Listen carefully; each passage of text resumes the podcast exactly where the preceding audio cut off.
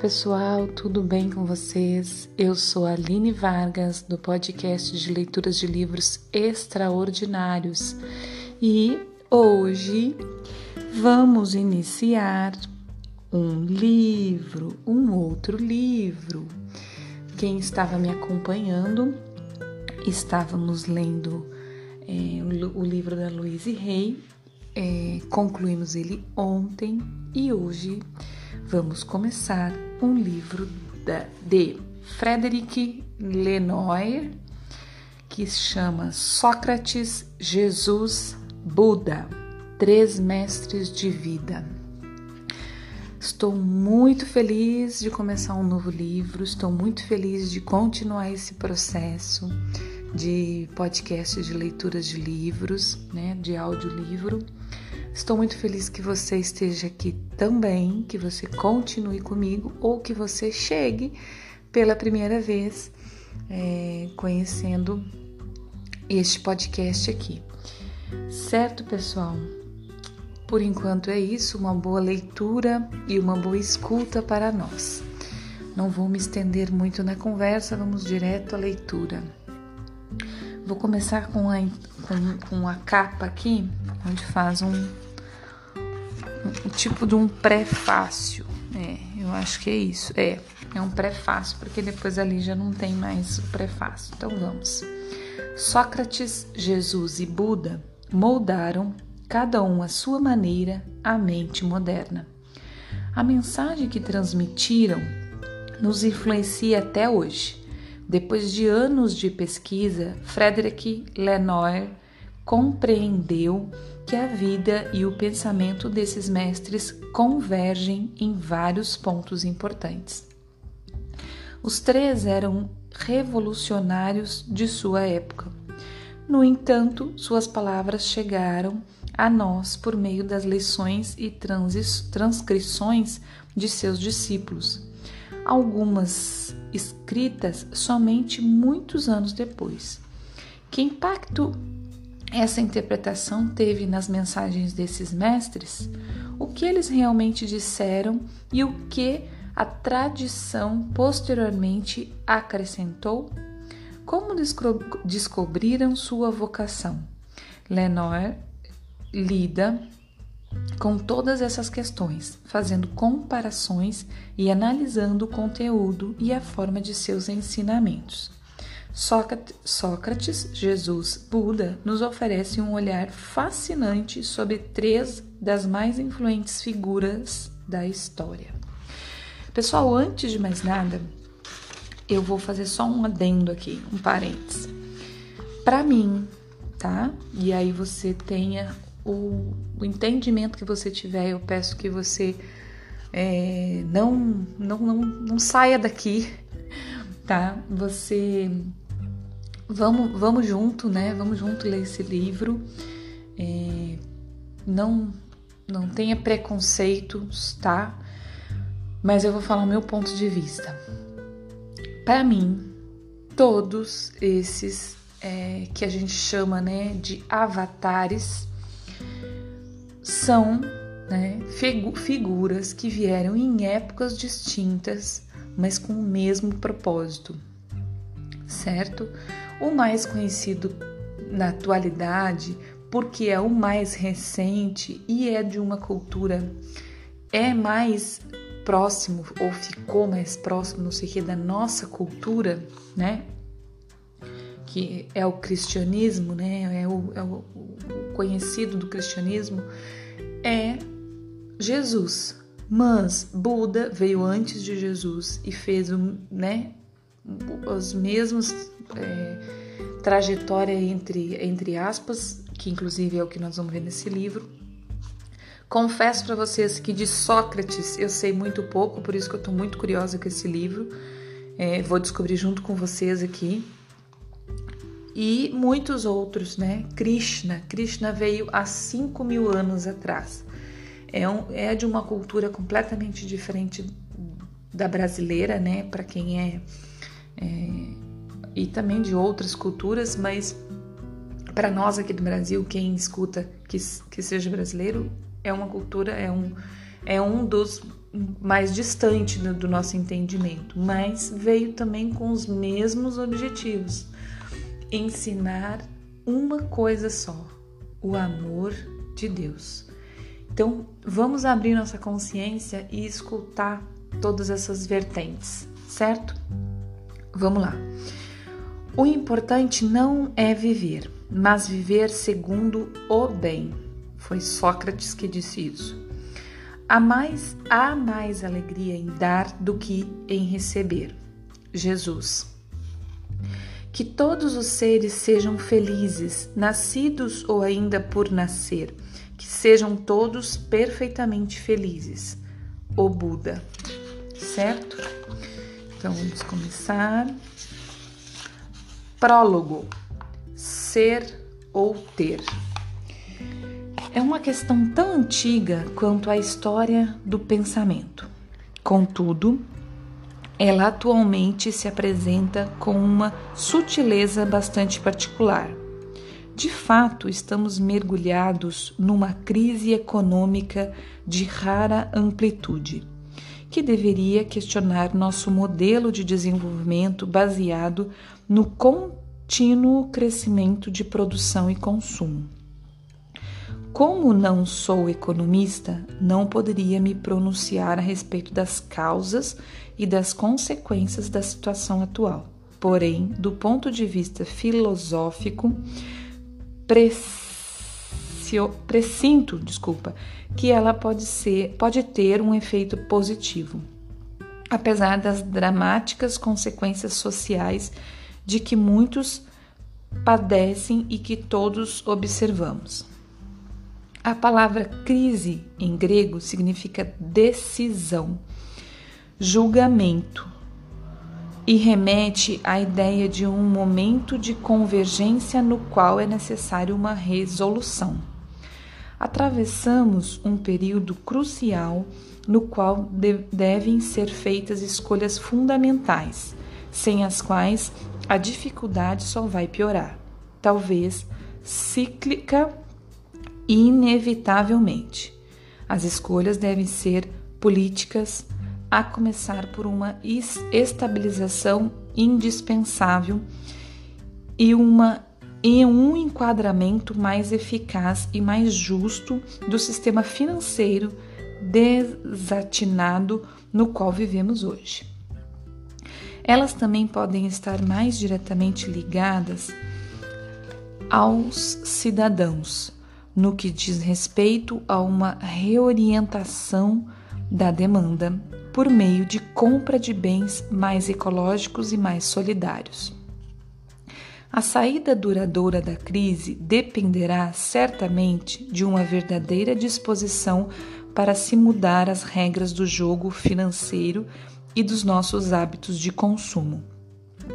Mas sem dúvida não será suficiente nosso estilo de vida, baseado no crescimento constante do consumo, é que deverá se modificar.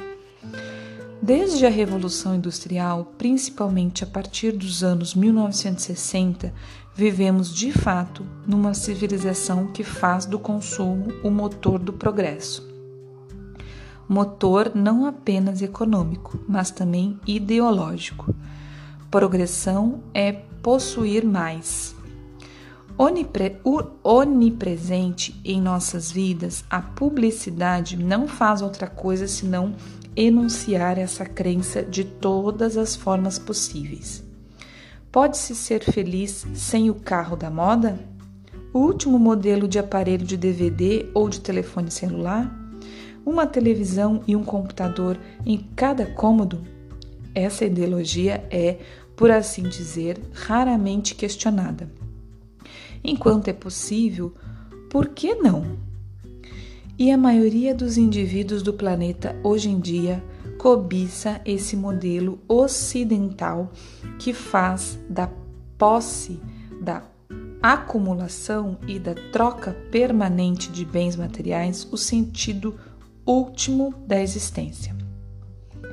Quando esse modelo engasga, quando o sistema descarrilha, quando parece que não poderemos continuar a consumir indefinitivamente nesse ritmo desenfreado, quando os recursos do planeta são limitados e se torna urgente partilhar, quando parece que essa lógica não é apenas reversível, mas também produz efeitos negativos a curto e a longo prazo, podemos finalmente nos fazer as perguntas certas.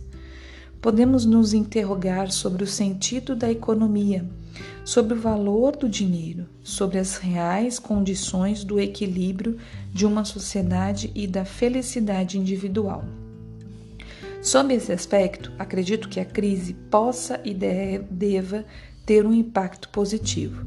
Pode nos ajudar a reerguer nossa civilização pelas primeir, pela primeira vez transformada planetária, baseada em outros critérios que não os do dinheiro e do consumo. Essa crise não é simplesmente econômica e financeira, mas também filosófica e espiritual. O que faz o homem feliz? O que pode ser considerado um progresso real? Quais são as, condição, as condições de uma vida social harmoniosa? Então, pessoal, para quem está chegando agora, eu faço episódios de no máximo 10, minu 10 minutos de leitura. E aí, muitas vezes eu, eu faço algum comentário depois, às vezes se estica até uns 20, né? Mas raramente eu, eu, eu chego a 20. Por quê? E aí eu até quero uma opinião de vocês que estão chegando novos, novos aqui, ou até mesmo dos que estão continuando comigo, vindo do outro livro. É... Me, me falem nas redes sociais, né? Eu deixo sempre aqui no comentário do episódio, eu deixo os meus dois Instagram. Vão lá para mim, por favor, e comente o que, que vocês acham desse tempo. É, é bom, é ruim?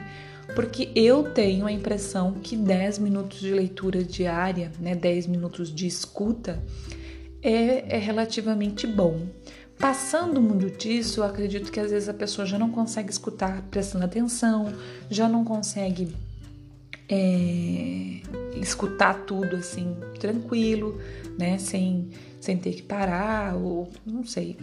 Então, se vocês puderem me dar essa força aí de comentar comigo lá, mandar uma mensagem no direct, o, que, que vocês acham desse tempo? Ah, não, tá bom, tá ruim, eu gostaria de mais, para eu pegar um, um apanhado das pessoas, né? Uma quantidade de respostas lá e, e, avaliar se aumenta, se, se não. Assim, diminuir a princípio não, eu acho que 10 minutos tá ótimo. Aumentar, talvez, tá?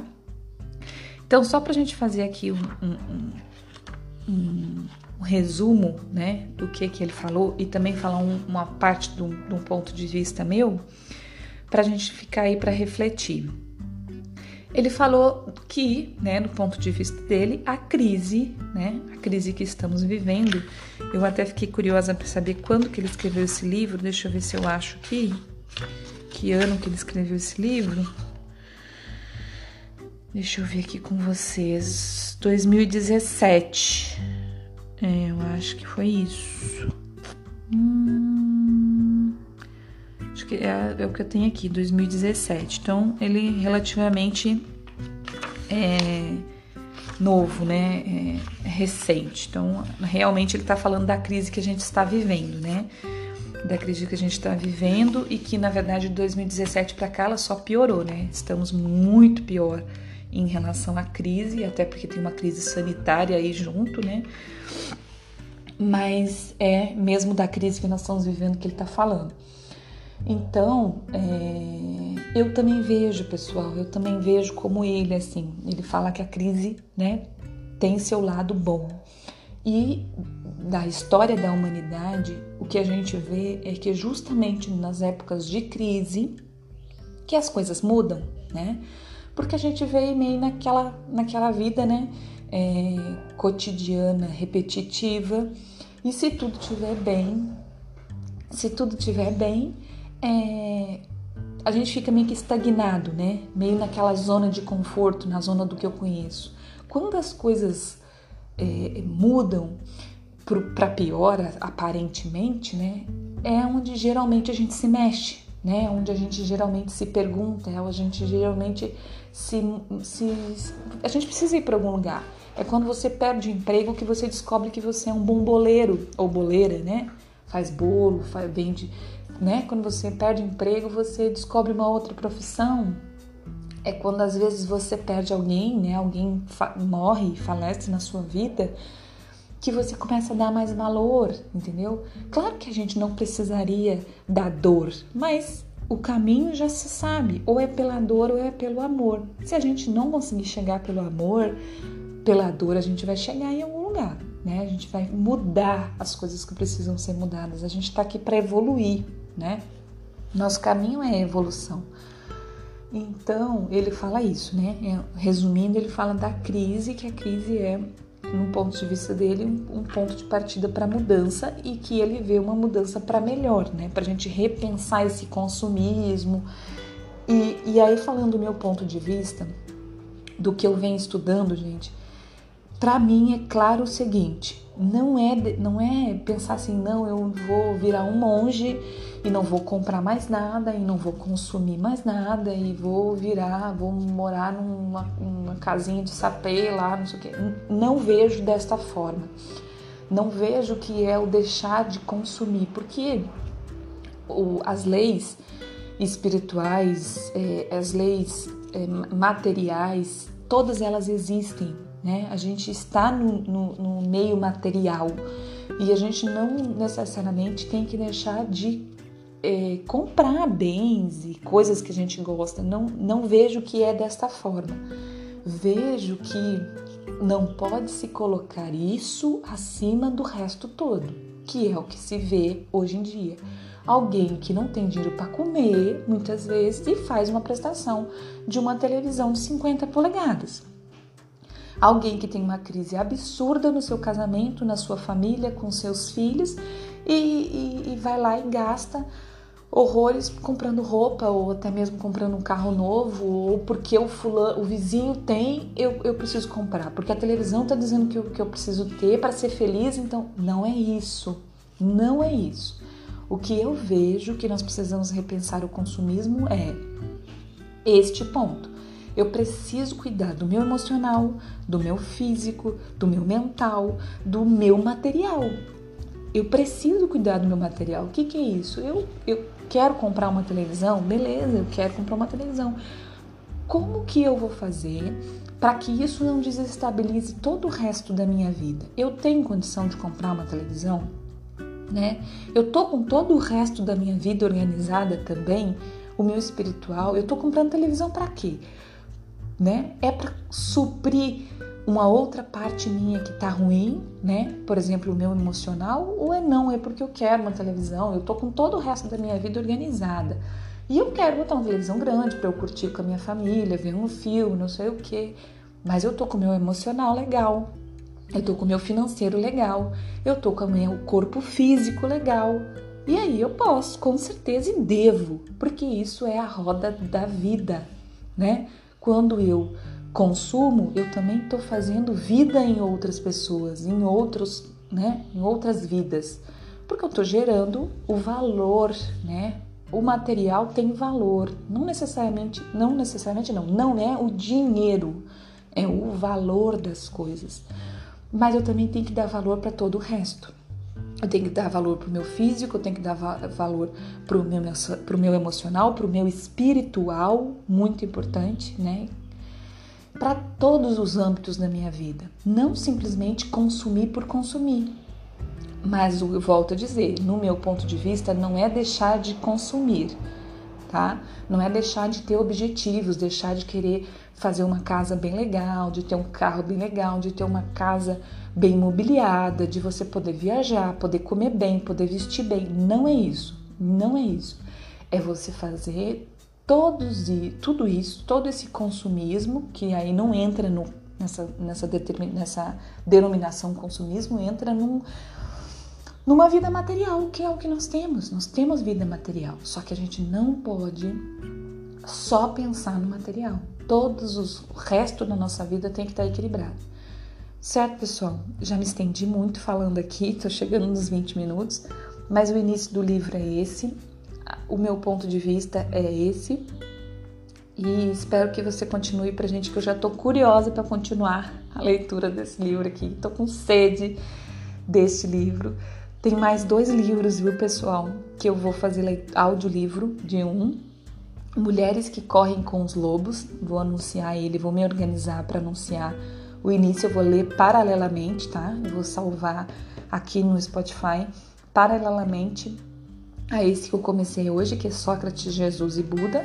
Vou ler o Mulheres que Correm com os Lobos, vou falar mais dele depois.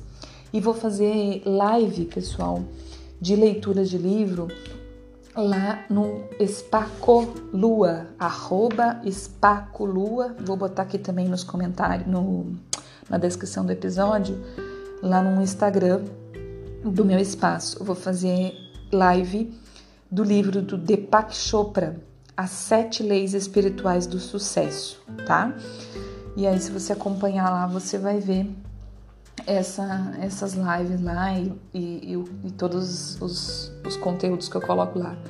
Pessoal, muito obrigada, um grande beijo, bom dia, boa tarde, boa noite, até amanhã.